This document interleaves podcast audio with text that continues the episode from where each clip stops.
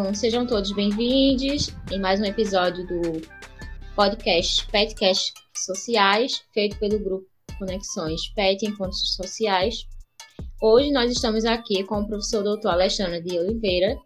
É, a Lê é um professor da UFSB e também da UESB, né? Mas também está ligada ao Instituto Federal da Bahia. Hoje ele vai nos abrilhantar aqui com um discurso intitulado Pós-colonialismo, pensamento pós-colonial, os impactos nas pesquisas de ciências humanas.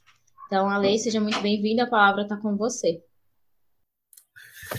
Maravilha. Marília, agradeço, carinho, atenção. É, mais uma vez quero externar, estender meu abraço, carinho, carinhoso, abraço fraterno a todas, todas, todes.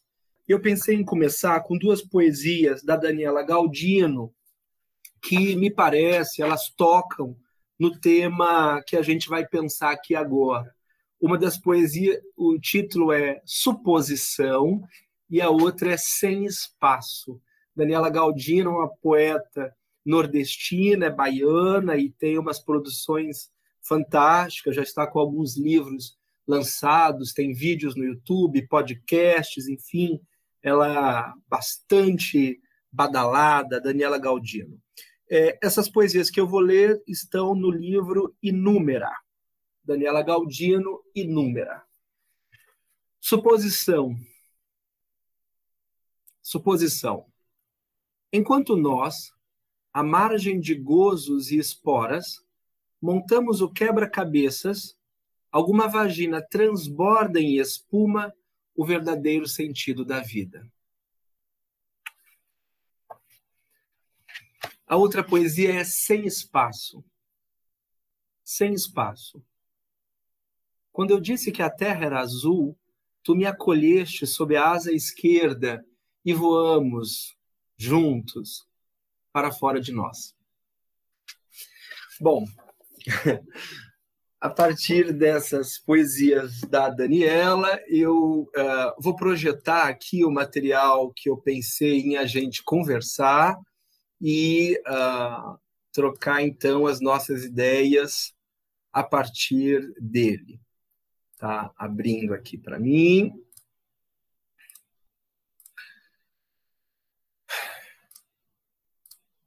Às vezes, quando eu respirar profundamente, é só o cansaço, não é nada demais, não, tá, gente? Muito bem. Então, uh, pensamento pós-colonial, impactos nas pesquisas em ciências humanas. Essa é essa a nossa ideia. Eu não começo à toa com essas duas poesias da Daniela Galdino, né? Uma poesia dizendo desse poder maravilhoso das vaginas das mulheres, mas mais do que isso, do controle de uma sociedade em torno do gozo, do desejo, dos corpos, das corpas, né? E, por outro lado, o controle, para além do nosso desejo, o controle do desejo da, é, em torno da arte, da poesia, da fruição, de um, de um gozo para além do capitalismo. Tudo isso, evidentemente, impacta na forma como a gente pensa o mundo. E aí eu estou absolutamente convencido que também impacta na forma como a gente faz as nossas pesquisas em ciências humanas.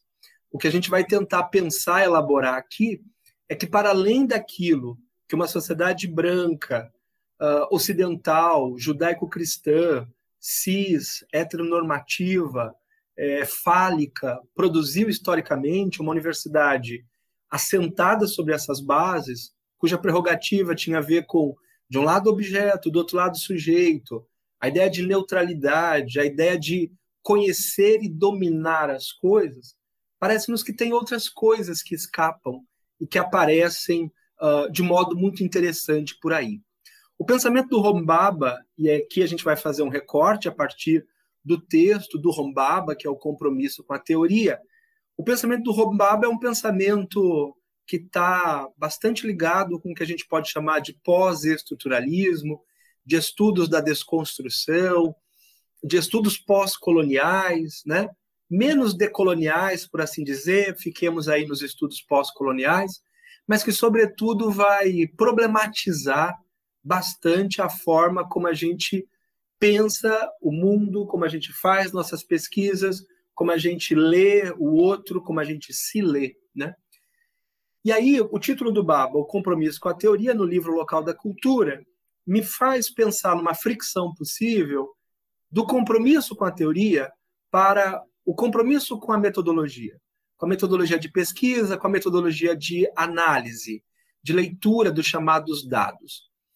A primeira pontuação é: precisamos de uma articulação um pouco menos piegas do princípio político em torno de classe e nação de uma dose maior do princípio de negociação política.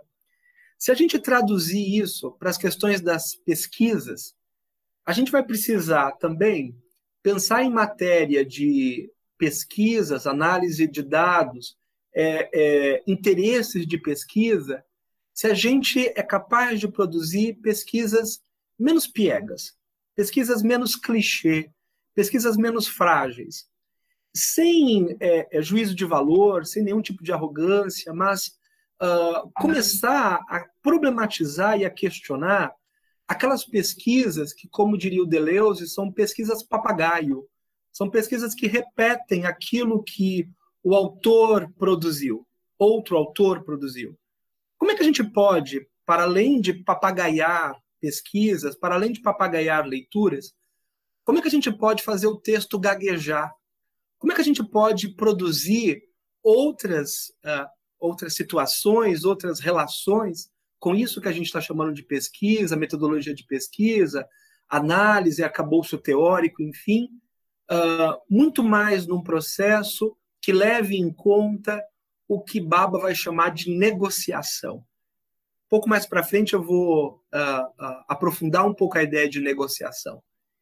De todo modo, o que, o que Baba está nos chamando a atenção é que a gente pare de ficar olhando apenas para categorias estanques, fixas, um ou o outro lado do, dos polos de análise, e a gente comece a olhar para um outro lugar, que a gente vai chamar de entrelugar, um lugar ifenizado, um lugar de negociação, um lugar onde lutas ocorrem, disputas ocorrem, né? um lugar é, úmido, nem seco, nem molhado. Um outro espaço. Se a gente conseguir, nas nossas pesquisas, nas nossas metodologias, caminhar para esse olhar, que é um olhar de negociação, talvez a gente caminhe também para o que o próximo excerto traz. O intelectual nativo que identifica um povo com a verdadeira cultura natural ficará desapontado. Ou seja, seria importante que a gente se abrisse para esse desapontamento, para essa agonia, para essa insegurança, para um lugar de ambivalência, para um lugar intervalar, no qual aquilo que salta, aquilo que emerge, aquilo que aparece das nossas pesquisas, não é nem o lado A e nem o lado B, mas algo que está em fricção, que está em contato, que tem uma correlação entre, entre esses dados. Isso nos causaria um estranhamento tamanho, e esse estranhamento talvez falasse muito mais de nós, falasse muito mais da pesquisa, da qualidade dessa pesquisa, é, é, é, com menos juízo de valor. Se bem que o discurso que está posto é um discurso que se diz neutro, mas nós sabemos que essa neutralidade é impossível, ela não, não ocorre, pelo contrário. Bom, eu vou tentando, à medida da minha fala, e tentando me explicar e, e completar mais o que eu estou pensando aqui com vocês. Eu disse que o título do texto é Compromisso com a Teoria, e a gente vai tentar pensar aqui como é que a gente estabelece um compromisso com a pesquisa, com metodologia de pesquisa e análise de dados. Evidentemente, no universo pós-estruturalista, pós-colonial, não se trata de pensar metodologia, análise e pesquisa como se fosse uma receita de bolo. Então, infelizmente, eu não tenho receita pronta, eu tenho muito mais perguntas e problemas e questões para levantar. Eu acho que se a gente sair dessa conversa num estado agônico, num estado de dor profunda, porque a gente está patinando num lago gelado e precisa continuar patinando, porque se não cai, e mesmo patinando pode cair, a gente talvez tenha um encontro mais interessante com o que Baba está pensando com compromisso com a teoria e eu, agora aqui com vocês, compromisso com a pesquisa. Então, não se trata de um receituário, não se trata de um passo a passo, não se trata é, é, de uma escritura no sentido de algo fixo, uh, não se trata disso. Se trata da gente tentar fazer pesquisas que sejam mais generosas, generosas com a diferença, generosas com o outro e conosco, uh, generosas com, com uma correlação, uma implicação, e bem distante daquilo que a modernidade e o iluminismo produziu para nós, né? aquele sujeito vitruviano, a ideia do código cartesiano, penso logo existo, essas coisas serão é, é, contrastadas pelas ideias uh, uh, que o Baba nos lega. Bom, o Rombaba, como eu disse, é um, é um estudioso que é, se debruça muito sobre a leitura do Jacques Derrida, uma leitura da desconstrução.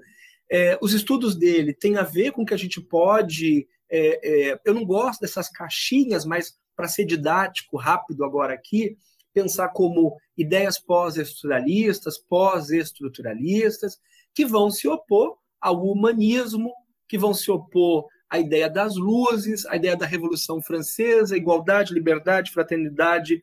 A pergunta é para quem? Progresso, progresso para quem? O que significa esse progresso? Então, esse sujeito da razão acaba por ser rasurado, questionado nesse processo. As ideias do Rombaba dentro dessa chave pós-estruturalista, também vão nos questionar sobre a própria, sobre a própria história. E mais ainda, para além da história, uh, colocando para nós um, uma, uma rasura, um problema, dizendo: olha, a ideia de história linear, lógico-causal, precisa ser problematizada. Uh, a gente passa a ver a história muito mais como relacionada à emergência das coisas, algo que espoca, algo que sobe, uma emergência do signo, a emergência da linguagem, a emergência de uma arena de luta pelo poder, controle, decisão, né? E quando a gente fala emergência de luta em torno do poder, poder numa chave Foucaultiana aí, né, o poder como algo produtivo, poder nem bom e nem mal, mas capaz de produzir, capaz de produzir, inclusive um problema e, ao mesmo tempo, dizer uh, rompa com essa barreira, é, é, transgrida esse problema. Daí que aquela história contada para nós como uma história certa, uma história verdadeira, uma história linear, cai por terra. Numa chave pós-estruturalista, a gente também vai questionar o sujeito. Quem é o sujeito? A agência do sujeito? É, esse eu? Né? O que, que é o eu? Né? Que, que, que, que, que temerosas, que temerosos problemas se aventam quando eu digo eu, que parece muito certo, muito organizado, e de repente passa por uh, uh, todo um, um, um, questionamento. Essa agência pós-estruturalista também tem a ver com pensarmos a história da construção discursiva da realidade social. Aquilo que nos aparece como realidade, né? Ponto um, a realidade, como vocês sabem, ela é inalcançável. Uh, a gente não tem um aparelho corpóreo, psíquico, a gente não tem tecnologia para chegar na realidade. Se ela existir, ela é inalcançável, pelo menos até, até agora, por um lado. Por outro lado, a realidade só é possível dentro da construção discursiva. As coisas existem porque elas estão dentro do arcabouço da linguagem. E isso altera completamente aquela ideia de pesquisas que vão tentar encontrar a verdade. A verdade de um grupo, encontrar a realidade. Se a gente retomar o Michel Foucault, a gente sabe, a própria ideia de verdade vai aparecer para nós como resultado de lutas, disputas por poder, e aquilo surge como um efeito de verdade. Então, como é que aquilo foi produzido ao longo do tempo? para se tornar verdade, para se tornar o que a gente chama de realidade, mas não realidade uh, por si, como se fosse algo da ordem de uma ontologia. Né? A própria ideia de identidade, de cultura, serão questionadas. Quem, quem acompanhou a gente na leitura do, do Rombaba teve essa possibilidade, vai lembrar de alguns trechos que estão aqui. Quem não acompanhou, depois pode fazê-lo, se for o caso. Mas, por exemplo, a Baba vai lembrar da palavra identidade, e ele traz o Franz Fanon à tona, Então, uma leitura do Franz Fanon via Baba vai dizer para nós que o que, que é essa, essa coisa que a gente chama de identidade, aquilo que me identifica. Ora, identidade, segundo Fanon, é uma zona de instabilidade oculta onde o povo reside. Ele está pensando sujeitos negros, sujeitos racializados, essa identidade negra. Se a gente pensar identidade como uma zona de instabilidade, a gente começa a desequilibrar qualquer possibilidade de autoria, autoridade, de deter algo, de narrativa que aparece para nós e aquela narrativa como verdadeira. Alexandre, a partir de hoje, então, não vamos mais fazer entrevistas, não vamos mais fazer grupo focal, não vamos, não vamos mais, por exemplo, quem trabalha com história de vida. Não, tudo isso será feito.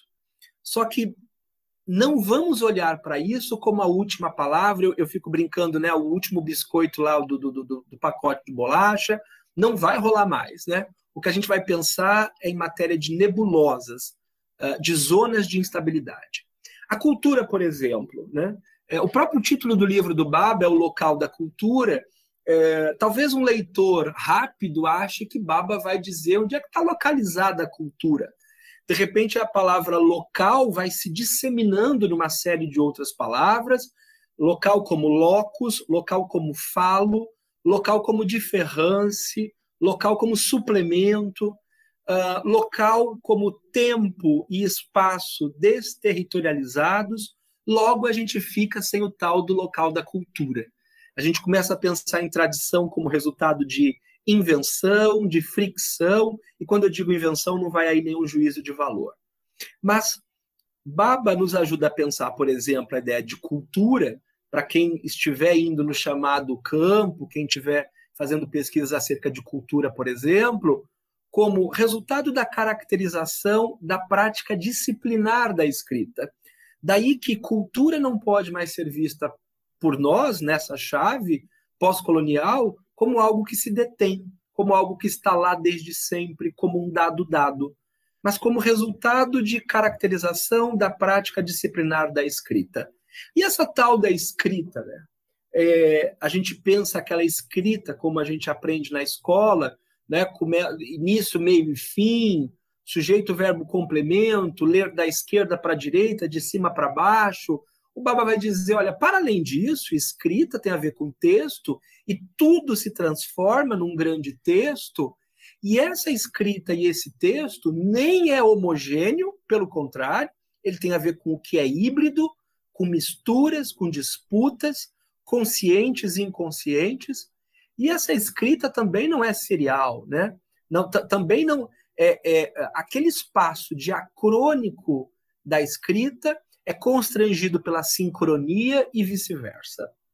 Baba nos convida a pensar nessa chave pós-colonial, as nossas pesquisas, muito mais nos atentando para a diferença cultural do que para a diversidade cultural. O que, é que Baba está contando para nós? Que a diversidade cultural tem a ver com o multiculturalismo, tal qual nos foi vendido. Por exemplo, década de 60 nos Estados Unidos, um pouco mais, um pouco menos. Então, cada grupo, cada gueto estaria ali vivendo harmonicamente, por assim dizer. E nós seríamos, então, uh, um, um, poço, um espaço em que os grupos viveriam lá, comunidade LGBT, comunidade negra, etc, etc. Baba vai dizer, e se a gente, ao invés de olhar para essas, essas questões como diversidade, olharmos para elas como diferença? E aí não diferença no sentido de pensar qual é mais interessante, menos interessante, mas diferença no sentido de que só há a diferença. Só há diferença quando a gente pensa na questão da linguagem, só há diferença quando a gente pensa na, na, na própria relação entre as pessoas. Né? A gente estava falando sobre verdade e efeito ah, de verdade. Né? Uh, para o Rombaba, lendo aí o Michel Foucault, as nossas pesquisas elas vão produzir os objetos de referência da gente muito mais do que refleti-los.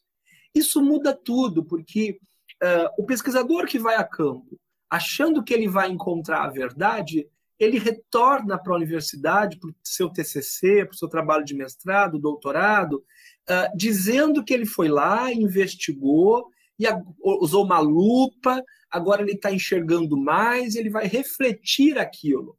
O que Baba está dizendo para nós é que se, lendo Foucault, que se esses discursos têm a ver com efeito de verdade, logo as nossas pesquisas também não são verdade.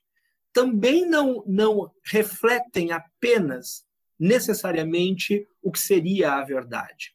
Mas as nossas pesquisas, as nossas metodologias geram, produzem objetos de referência. E isso muda tudo, porque aí toda pesquisa acaba, acaba implicada, uh, uh, uh, porque ela vai produzir objetos de referência, a depender das metodologias que ela utilize, de quem é o pesquisador, posição de sujeito, a, a, a sua localização no debate, no enunciado, quais as análises, quais as metodologias de análise utilizadas por esse sujeito. A história, por exemplo, deixa de ser, como a gente estava diz, dizendo, né, aquela história linear, lógico-causal, e um gerúndio começa a aparecer aí. Essa história está sempre acontecendo. Esse, esse, né, esse acontecendo constantemente. A história é em media res, ou seja, nem início, nem origem da história, das coisas, da história, nem fim das coisas, mas um ponto em que você vou puxar por aqui esse novelo e coisas serão contadas. Essa é a história mais bonita? Não sabemos. É a mais feia? Também não sabemos. Mas, sobretudo, sabemos que não é a história verdadeira. É uma história contingencial que está sempre acontecendo. Se ela está acontecendo, é uma história em devir. Se a gente pensar com Deleuze, por exemplo, é uma história rizomática. É uma história com diversas entradas. Hã?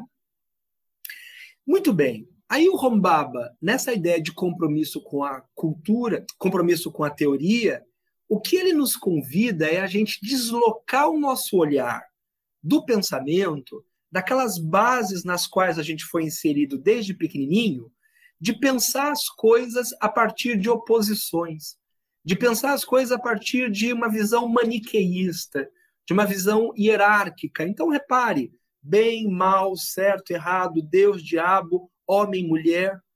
Baba lendo Derrida e outros autores, né, que vão pensar sobre, sobre essas oposições binárias, vai nos contar que essa oposição binária, além de binária, ela é hierárquica. Bem, mal, certo, errado, homem, mulher, Deus, diabo. E, e aquele par de oposto que está em cima demanda para o subalternizado toda uma agência negativa, toda uma agência de problemas. Inclusive, daí se justificam violências, não é? assassinatos. Porque se eu pensar heterossexual ou homossexual, tudo bem matar gays. Se eu pensar sujeito trabalhador e presidiário, tudo bem entrar no Carandiru e matar 111 detentos. Como diria o Caetano, quase todos pretos. Não tem problema, branco, negro, uh, uh, Ocidente, Oriente, a, pa, países do Norte, países do Sul. Toda essa visão binária na qual o nosso pensamento está assentado justifica uma série de violências, de agressões. E Baba diz para nós: olha, na hora de fazer a sua pesquisa, na hora de pensar as teorias, vamos tentar romper com isso. E aí tem coisas que são muito caras às pesquisas. Por exemplo, ideia de sujeito e objeto. Se a gente lê, por exemplo, Grada Quilomba, uma pesquisadora que me interessa muitíssimo, Grada Quilomba diz: olha, já está na hora de abandonar um bom tempo essas nomenclaturas. Sujeito de um lado, objeto do outro, teoria de um lado, prática do outro. Então, por exemplo, o que a gente está fazendo aqui agora é teoria e não tem prática. Uh, a, a, a, a, feminista uh, uh, que está dentro de uma comunidade é, organizando como aquelas mulheres vão, vão produzir ou vender alguma coisa, estou pensando aqui alto com vocês. Essa mulher está produzindo apenas prática, não tem teoria ali?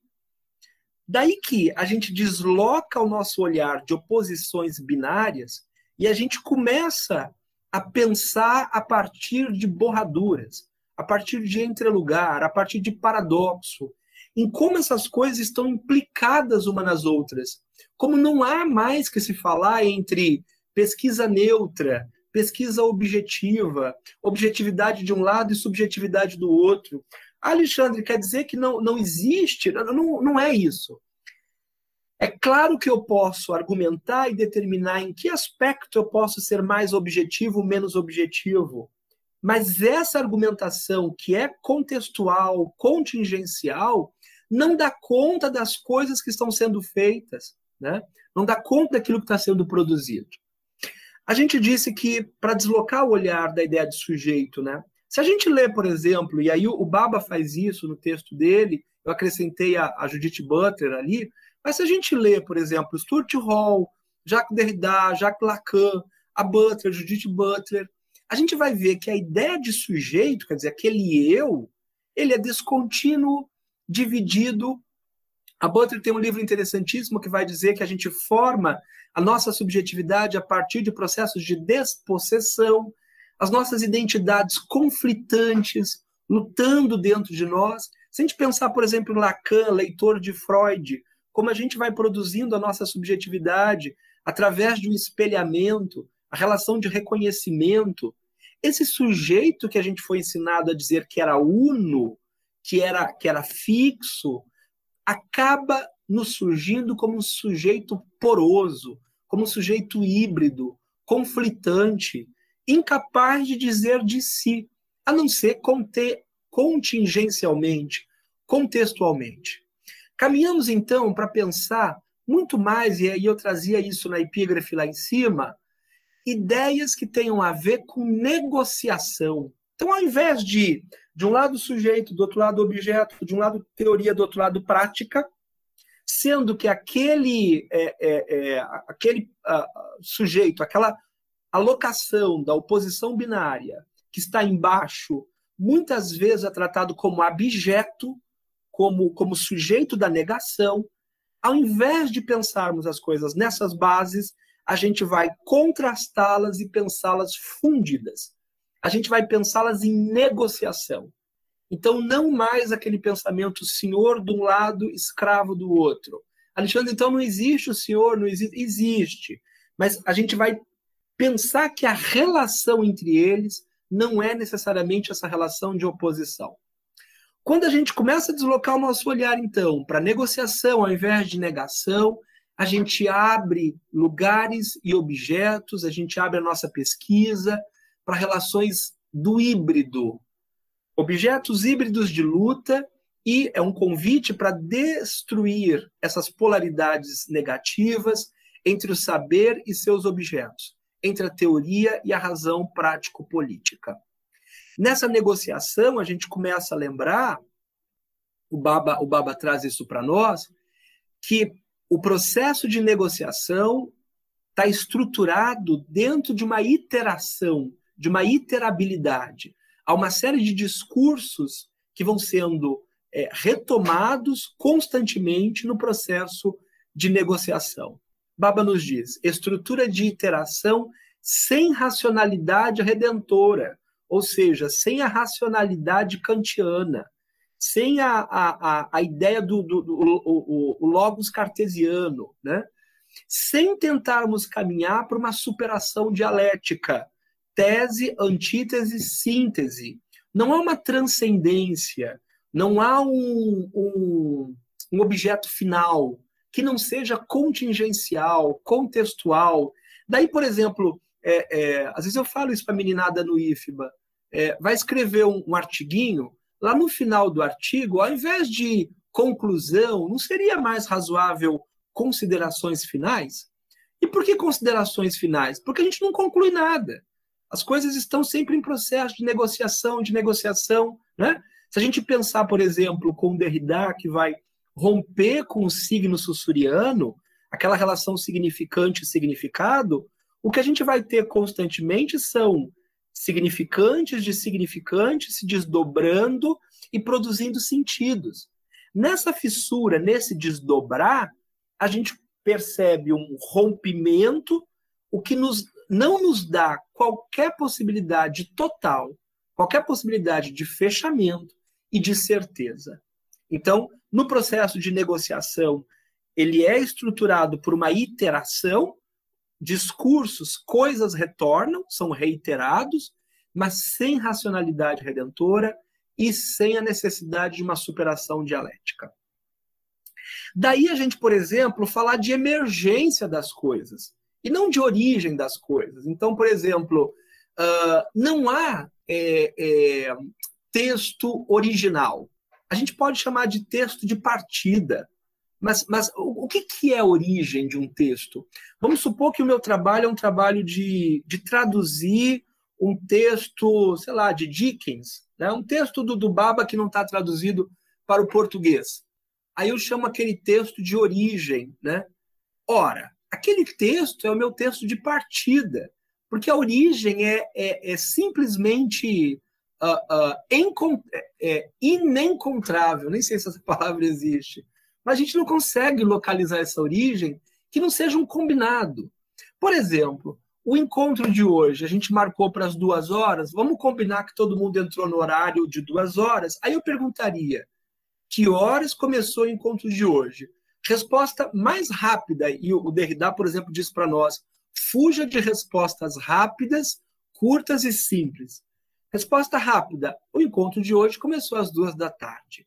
Ora, isso é o, chamado para inglês ver, né? O chamado combinadinho. A gente combinou que começou duas horas. Mas será que começou duas horas? Será que começou quando Marília me convidou? Será que começou quando eu estava preparando outras aulas sobre Baba? Será que começou na última conversa que eu tive com Marília, a gente amarrou de fato esse texto?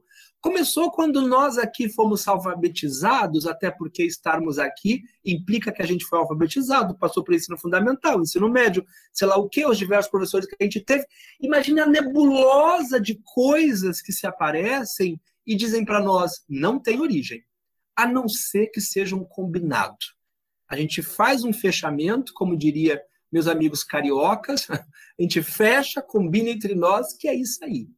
Daí que a gente sai de origem e caminha para emergência. O que é emergência? É aquilo que salta, é aquilo que pula. Eu gosto de uma, de uma imagem que o Nietzsche traz uh, num texto em que ele está tá refletindo sobre o pensamento. Né? Então, é uma, um metapensamento. O Nietzsche está dizendo: o que, que é pensamento? Duas, duas facas, você bate uma na outra e sai uma fagulha. Aquela fagulha é o pensamento. O que, que Nietzsche está dizendo para nós, e depois apropriado pelo Derrida, apropriado por Baba, etc., que aquilo que emerge, aquilo que vem à tona, aquilo que salta, a gente vai chamar de origem, de coisa, mas sabendo que a origem é impossível. Então, nos interessa mais o que salta da relação. Então, ao invés de bem, mal, certo, errado, homem, mulher, hétero, gay, a gente fricciona essas duas coisas, bate uma na outra. Aquilo que emergir é o que nos interessa. Numa pesquisa, por exemplo, digamos que eu estivesse pesquisando é, a presença de professores homoafetivos na escola do ensino médio, não sei o que, tananã, tananina. Aí eu vou lá, entrevisto as professoras, não, os professores, ah, professoras também lésbicas, não sei, sei lá, né? É, é, gênero, gênero dissidentes e tal, entrevisto esses sujeitos, aí faço a minha análise. Ora, a minha análise não seria mais rica se eu contrastasse os sujeitos ali presentes? Já que eu estou pensando nessa base hétero-homoafetiva, quando eu contrasto os sujeitos ali, algo salta. E esse algo que salta talvez seja mais interessante do que simplesmente analisar o discurso da professora. Alexandre, mas não dá tempo, vou, vou, vou fazer isso, vou analisar lá o discurso, a história de vida, não sei o quê. Beleza. Quando coisas saltarem ali, quando, quando o discurso for aparecendo, a gente vai ficar atento para como é que se contrasta naquele discurso uma série de lugares e de posições, e desses lugares e posições, algo salta, algo emerge. Esse algo é muito mais interessante do que a gente ficar no, no tá certo, tá errado, é bem, é mal, ok? Nosso, nosso olhar, então, ao invés de contrastar, ao invés de, de separar, a gente vai colocar as coisas lado a lado, friccionando elas. Tem a ver com uma correlação, co-implicação, tem a ver com dependência, aporia, beco sem saída, paradoxo. Então, nem um lado e nem um outro. Baba começa esse texto, Compromisso com a Teoria, dizendo o seguinte para nós: é, é claro que existe uma teoria política da direita e uma teoria política que a gente poderia chamar de esquerda.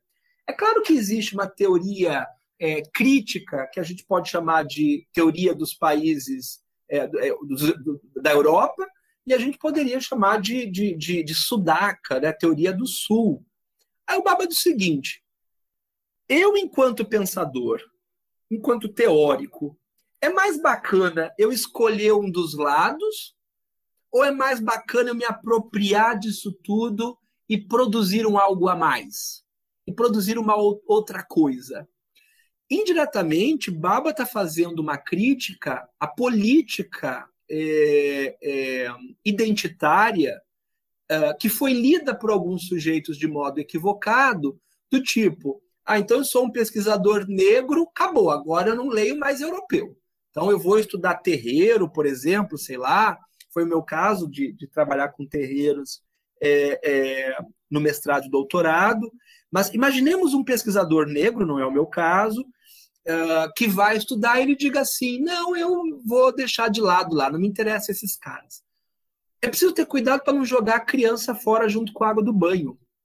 O que Baba está dizendo para nós é que esse reducionismo, esse pensamento uh, uh, que que, que é obrigado a optar por um dos dois lados, continua negando o outro. E etnocentrismo, venha de onde vier, é um problema. Não, não importa, é uma violência. Né? Então não se trata de pegar o par de oposto, homem e mulher. Ah, então agora vamos inverter. E, então agora só eu sou mulher, só vou ler textos feministas, só vou ler mulheres e todo o restante vai por água abaixo. Né? Isso o Baba está fazendo duras críticas ao longo desse texto, dizendo para nós: cuidado, vamos pensar as coisas muito mais numa relação dialógica, né? muito mais é, nem optando por um e nem pelo outro, mas num espaço, num pensamento intervalar. Nenhum nem outro, como a gente está dizendo, a gente vai buscar então, a partir do Baba, um algo a mais, uma coisa que salta. Repare que esse algo a mais está em itálico. O sentido do enunciado não é, literalmente, nem um sujeito da proposição, nem um lado, nem o outro sujeito da enunciação. É o contraste. Porque, olha que interessante, quando eu pego o enunciado, o que, que, o que, que Foucault ensinou para nós? A gente pega o enunciado e vai fazer uma genealogia, uma arquegenealogia dele. Ao invés de dizer se aquele enunciado está certo ou está errado, interessa para o Foucault como é que isso ao longo do tempo foi se tornando efeito de verdade. Só que quando eu olho para o enunciado, não é só ele que me interessa. O que nos interessa é o que Derrida chama de estruturalidade da estrutura. É como esse enunciado foi produzido para ser isso e não outra coisa. Nesse sentido, dois sujeitos, pelo menos, aparecem aí. Um é o sujeito da proposição, quem disse isso, quando disse isso, com que interesse, etc, etc. O outro é o sujeito da enunciação. A quem esse texto se, se dirige? O que, que eu espero é fazer, convencer, persuadir, constranger, sei lá, o outro? Então, nem olharmos apenas para um lado, nem olharmos apenas para o outro, mas contrastar isso tudo e pensar num algo a mais. Baba também nos convida para a gente se libertar das crenças liberais, né? Se libertar da ideia de autonomia, da ideia de, de, de sujeito, como eu estava dizendo agora há pouco, né? É, essa ideologia liberal. É, é, é, é preciso tentar se desviar dessas crenças liberais que, no final das contas, segundo o Baba, o que elas fazem é conter a oposição. Então, de um lado uma coisa, do outro lado outra, o pensamento liberal tenta manter, né, aprisionar esses sujeitos nesses espaços e mais ainda, tenta comprovar o que Baba chama de relativismo ou humanismo esclarecido. Baba vai fazer crítica também a, a, ao pensamento ocidental. Não escapa da leitura de Baba esse, esse pensamento, né? Ele nos diz, olha, o que a Europa, inclusive o Derrida, é, é, é, toma lá um, né, uns puxões de orelha, mesmo o Franz Fanon, diz, ó, a forma como essa galera foi produzindo conhecimento E esse é o cuidado que nós estamos tendo nas nossas pesquisas. O Clifford Geertz é um, é um estudioso que me interessa muito. Ele diz o seguinte: eu não quero saber se minha pesquisa é certa ou errada. Eu quero saber se ela é ética. Ética no sentido de uh, fortalecer a, a, a, as pessoas, os colaboradores, é, tentar demover o status quo, né? Para o, o Rombaba, a teoria crítica ocidental, historicamente, produziu um conhecimento dócil, um, um uh, o sujeito do conhecimento sempre um objeto fechadinho, quietinho, né? um corpo dócil da diferença.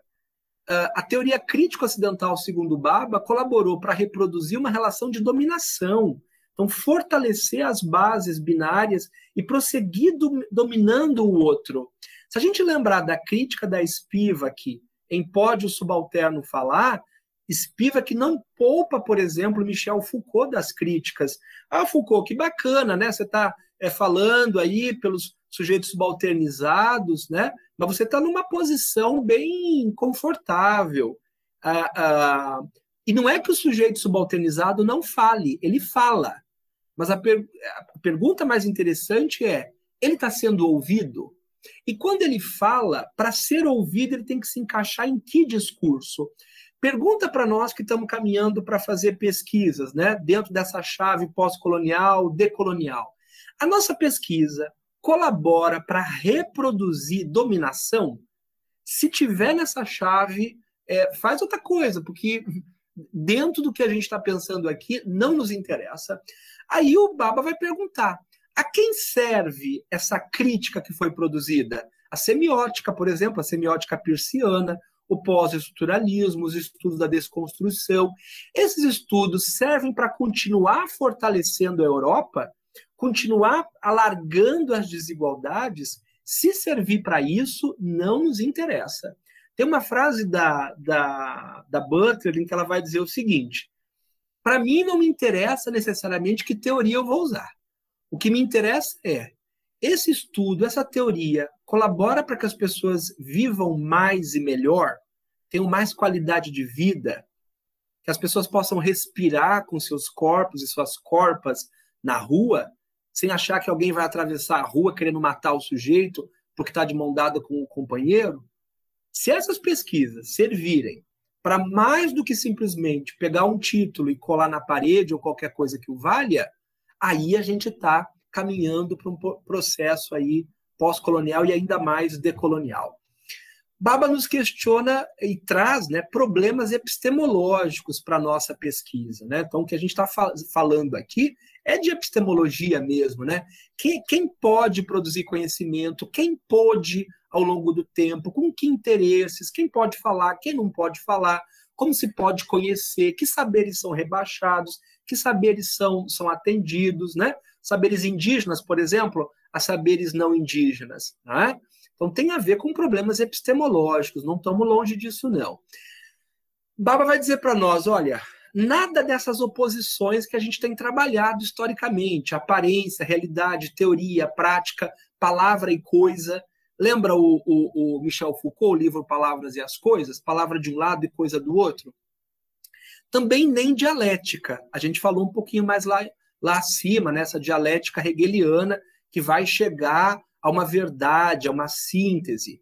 Paba diz o seguinte para nós: nos interessa um discurso, nos interessa, ou melhor, vou, vou, vou retomar.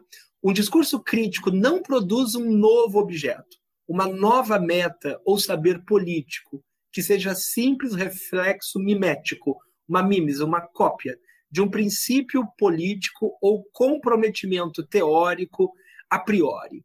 Então, isso que vai saltar, que a gente pode chamar de emergência, de novo objeto, esse novo não pode ser dado como um reflexo mimético, uma simples cópia do que sempre esteve aí, e muito menos ser referendado por um comportamento teórico a priori, um comportamento já dado, um comportamento, um comprometimento teórico de antemão. Muito pelo contrário, é um algo a mais, como a gente dizia, né?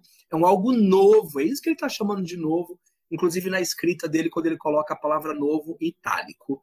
A gente caminha, então, uh, já que não vamos trabalhar com pensamento binário, a gente vai caminhar para uma justa posição ambivalente.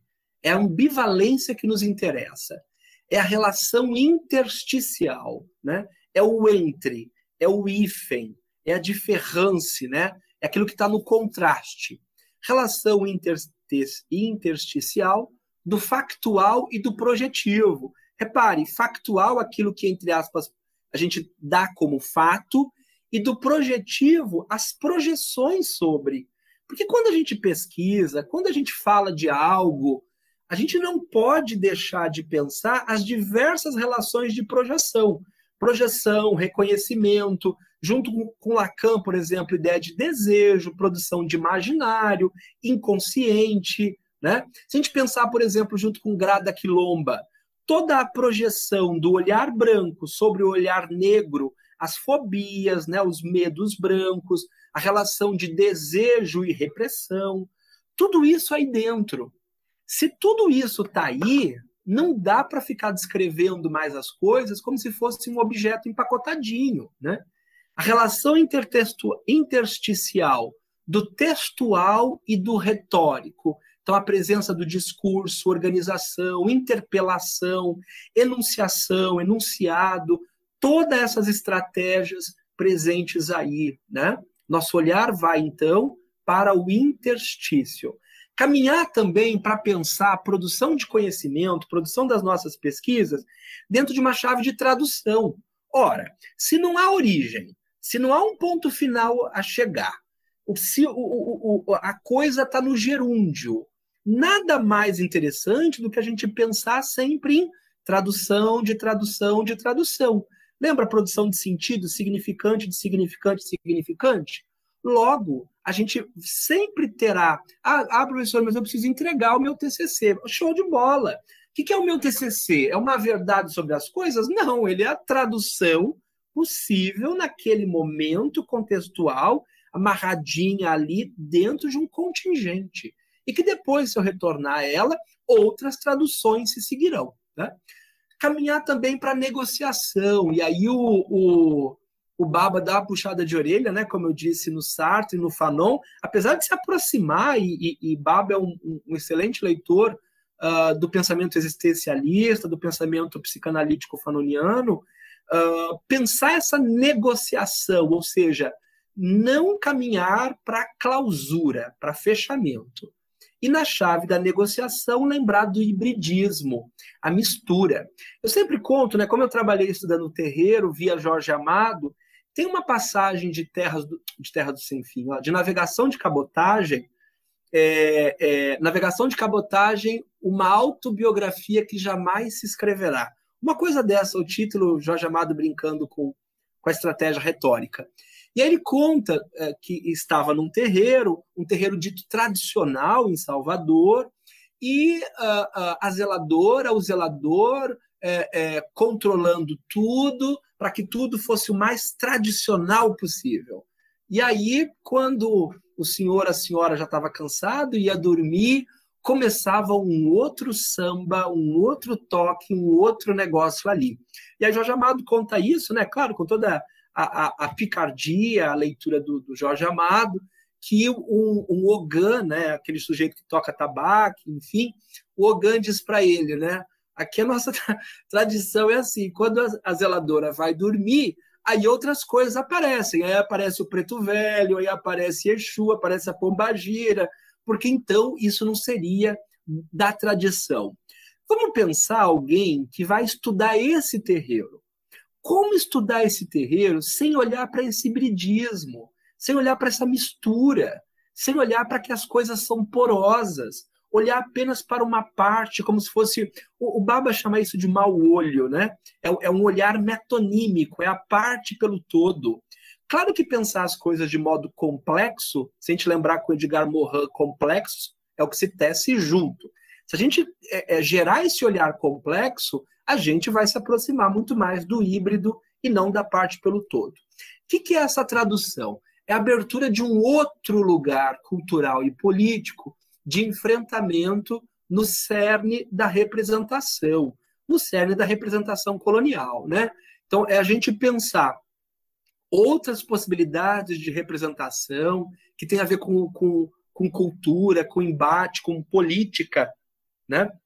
E aí, política mesmo de, de decisões, de tomada, de retomada de poder, embates, desejos, tudo aí tem a ver com tradu tradução, né? Que Baba faz conosco é trazer à tona o entrelugar, né? Então, ao invés de pensarmos A e B, a gente pensa junto.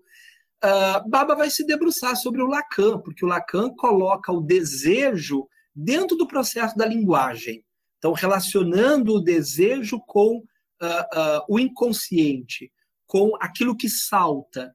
Ora, se o desejo é articulado na linguagem, se a linguagem está tá permeada pelo desejo, imagine eu quando vou fazer uma entrevista Uh, uh, e aí estou na minha casa é, transcrevendo aquela entrevista.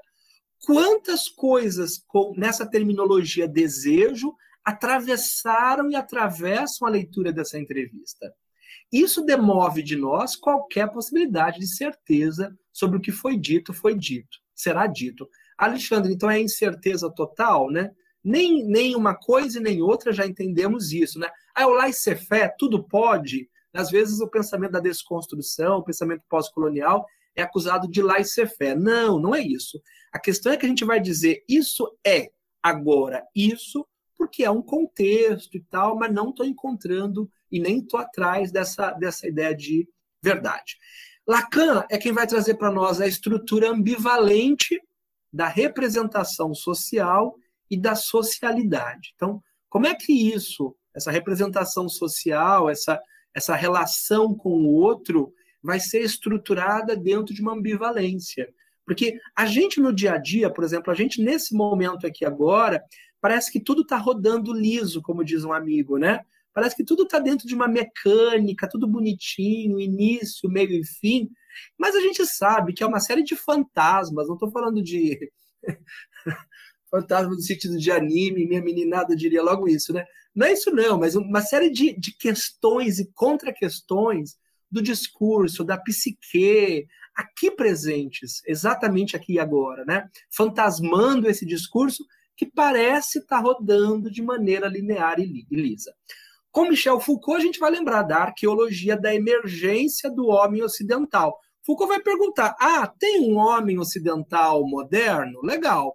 Então vamos, vamos, vamos é, pensar quando é que ele nasceu, quando ele não nasceu, como é que foi feito, como é que não foi feito. Vamos pensar a história da sexualidade, né? Ou como é que esses sujeitos apareceram, o que é que tá, tem a ver com isso. Quando Foucault produz essa arqueologia da emergência do homem ocidental moderno, o que ele está fazendo é rasurar para nós a história do Ocidente e dizer, ó, essa história não rodou tão lisa tão início, meio e fim, passado, presente e futuro, quanto contam para nós. Né? Baba, no início do texto dele, diz assim: teoria é necessariamente a linguagem de elite dos que são privilegiados social e culturalmente. Tem uma outra é, definição de teoria.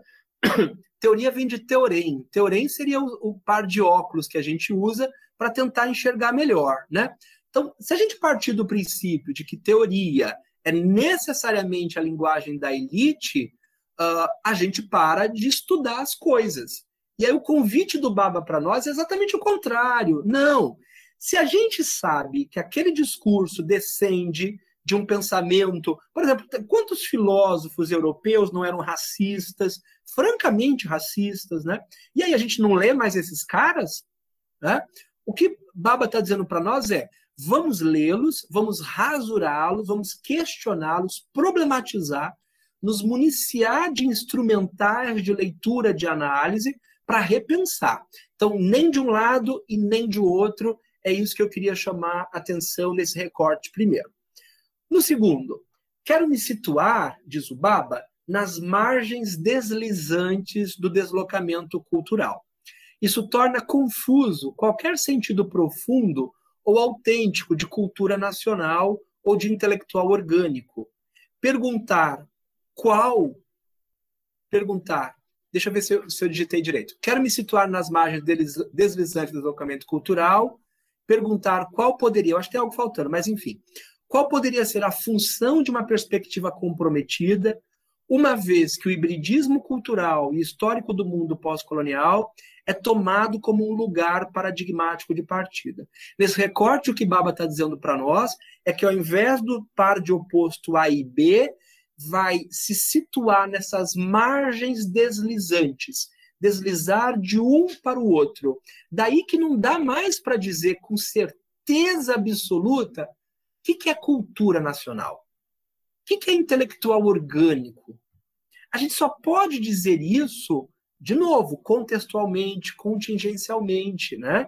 Então, se a minha perspectiva de análise, se a minha leitura está comprometida com o hibridismo cultural, com mistura. Então, não é mais água e óleo que não se misturam, mas com o híbrido, com a mistura. Hibridismo cultural e com a história do mundo pós-colonial, se eu tomo esses dois, essas duas categorias como lugar paradigmático de partida, e repara, não é origem, é lugar paradigmático de partida. Isso, isso nos coloca numa situação constrangedora, porque a gente passa a não ter mais certeza das coisas. Tem um filme cujo título é Dicionário de Cama. É um filme antiguinho, mas eu sempre me lembro desse filme quando eu trato desses assuntos. A Inglaterra mandava para o, o, o continente africano, os países lá ditos colonizados, né, invadidos por eles, mandava sempre alguém da elite para que fosse aprender a língua e dominar aquele local. E é interessante que ao assistir Dicionário de Cama, e aí, claro, né, uma coisa açucarada né, pela, pela, pela pelo, pelo cinema, né, uh, uh, mas a gente não deixa de ver ali que há uma correlação entre o que a gente pode chamar de dominante e dominado, de senhor e de escravo há uma relação entre eles. Então, não mais entendê-los como polos separados, mas entendê-los nesse processo. Por exemplo, no dicionário de cama, né, a historinha vai contar lá para nós que o rapaz acaba se apaixonando pela moça nativa que vai ensinar a língua para ele. Nessa relação de tesão, desejo, aproximação e afastamento, o que salta para nós é que nem esse sujeito volta para a Inglaterra do jeito que era antes, e nem esse sujeito nativo volta para o local nativo, se é que esse nativo um dia existiu, como ele era antes. São outras coisas aparecendo. E aí o que a gente vai precisar fazer é olhá-los nesse entrelugar, nessa correlação. Baba, não pretendo afirmar o óbvio, que não existe saber político ou outro exterior à representação. Pretendo, isso sim, sugerir que a dinâmica da escrita, da textualidade, exige que pensemos a lógica da causalidade e da determinação, através das quais reconhecemos o político como uma forma de cálculo e ação estratégica dedicada à transformação social. Então, Baba já está é, é, é, afirmando e não afirmando ao mesmo tempo algo dado como óbvio. Nada existe fora da representação. Né?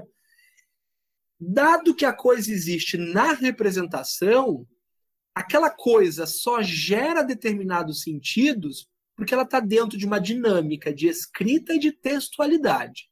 Então, mais importante para nós do que olhar para o que a gente pode chamar de coisa em si, é a gente olhar para como ela foi escrita, com que textualidade, com que interesses, que coisas estão acontecendo ali. Baba ainda. A pergunta: o que deve ser feito? Aí a gente poderia né, pensar conosco. Que metodologia deve ser usada? Qual a metodologia mais apropriada? Qual a, a, a análise de, de, de, de, leitura aí, uh, melhor dada? A pergunta, o que deve ser feito, tem que reconhecer a força da escrita, a metaforicidade e seu discurso retórico, como matriz produtiva que define o social, define o que é a sociedade, tradição, interesses, e o torna disponível como objeto da e para a ação. Então, temos aí uma relação entre o discurso e a ação, teoria e prática. A textualidade não é, não é simplesmente uma expressão ideológica de segunda ordem ou sintoma verbal do sujeito político pré-dado. Em outros termos, Baba está ajudando a gente a pensar que o discurso já é, ele já é ação, não é posterior a uma ação, ele, ele, ele, ele está dado como uma ação para nós. Escolhi demonstrar a importância, estou acabando, do espaço da escrita e a problemática da interpelação no próprio cerne da tradição liberal, pois é aí que o mito da transparência, o mito da neutralidade, o mito do eu, o mito da autonomia, do progresso, todos os mitos que vêm a reboque da tradição liberal. Pois é aí que o mito da transparência, do agente humano e a racionalidade da ação política se afirmam de forma mais vigorosa. Então, ele vai questionar esse pensamento da modernidade, esse pensamento da, das luzes, né, do iluminismo, para dizer para nós: olha, se tudo isso está dentro da escrita, escrita, representação, disputas, poder, desejo, como sair daí com algo neutro?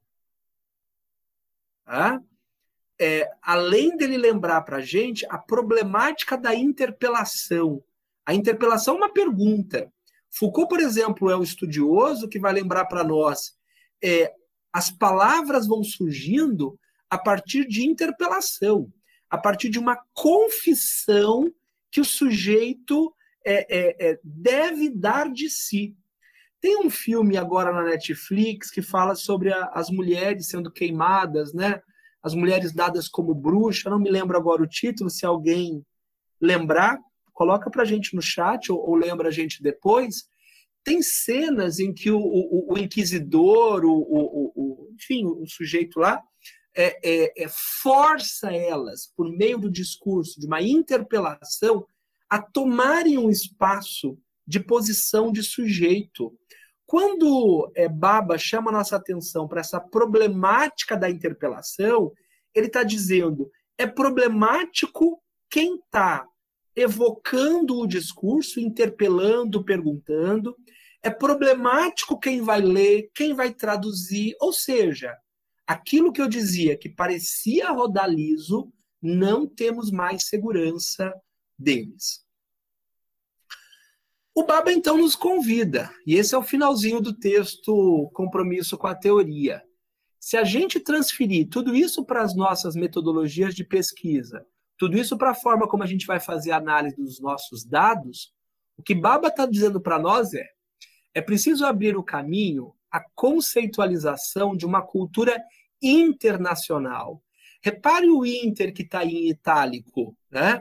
É inter no sentido de um dentro do outro que, que significa nacional e internacional? É, é, essa divisão nacional e internacional cai por terra quando a gente caminha uh, uh, com esse pensamento poroso, molhado. Abrir o caminho à conceitualização de uma cultura internacional, baseada não no exotismo, então não olhar mais para o outro como um estranho, como um exótico. É, porque repare na palavra exótico exótico é aquilo que está fora da minha ótica.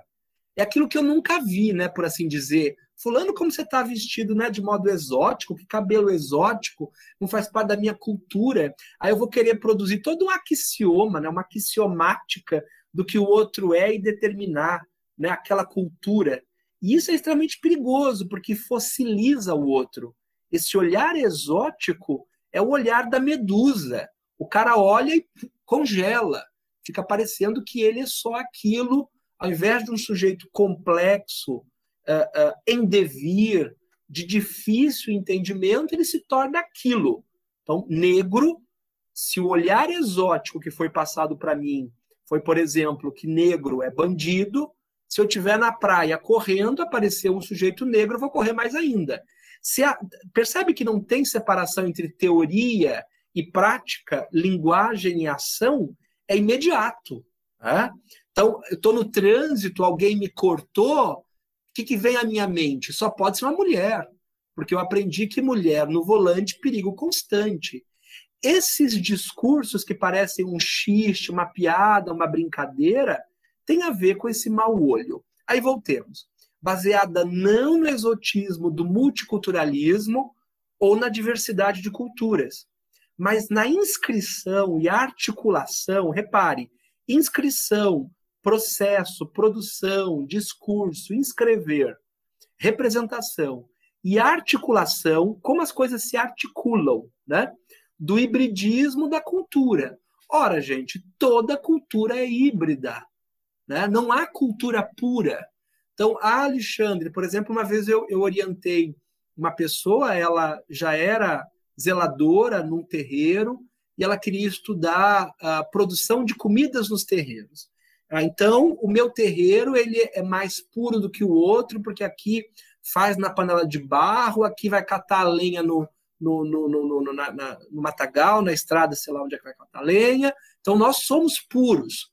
Só que quando você começa a visitar esse espaço, olhar com mais carinho, tem outras intercorrências e aquele puro desaba. Então, não há é, possibilidade alguma. Para esse fim, deveríamos lembrar o que é o Inter. O que é o Inter para o Rombaba? O fio cortante da tradução e da negociação. O entrelugar. Esse Inter que carrega o fardo do significado da cultura. Ele permite que se comecem a vislumbrar as histórias nacionais antinacionalistas do povo. E ao explorar esse terceiro espaço, percebe? Nem A nem B, mas o terceiro espaço, um espaço outro, que não é um lugar, portanto, não há o local da cultura, esse terceiro espaço, temos a possibilidade de evitar a política da polaridade. Então, posso ler tranquilamente os europeus e outros sujeitos, né? Uh, evitar a política da polaridade e fazer emergir como os outros de nós mesmos. Fazer com que esse sujeito que antes eu via como exótico, como, ah, é porque são é um cadinho cultural, diversidades de culturas. A partir de agora, eu começo a vê-lo dentro de mim mesmo. E mais ainda, eu começo a perceber que eu jamais posso dizer que eu sou um, quando eu sou fissurado, repleto de diversos eus dentro de mim. Essas questões todas se levantam como problemas para as nossas pesquisas e para as nossas metodologias, né? Como eu costumo dizer, saia dessa quem puder. Eu ainda não posso. Gostaria de agradecer a Alexandre, né, pela disponibilidade, por ter tirado essa tarde aqui com a gente. Agradecer ao grupo, né, por ter se proposto também essa discussão tão inquietante, né, que vai dar muito fruto, tenho certeza. Agradecer né, a todo mundo que está escutando o nosso podcast. Informar que sigam a gente nas redes sociais. Estamos no Instagram, estamos no Facebook e estamos também em todas as plataformas de stream, né? Enquanto podcasts sociais. É isso, ficamos por aqui e até um próximo episódio. E eu que agradeço vocês, todas e todas. Quero deixar novamente um abraço fraterno. Uh, e estou muito feliz, muito grato uh, de estar com vocês nessa tarde, né? Eu também ganho e também aprendo com vocês. Obrigado.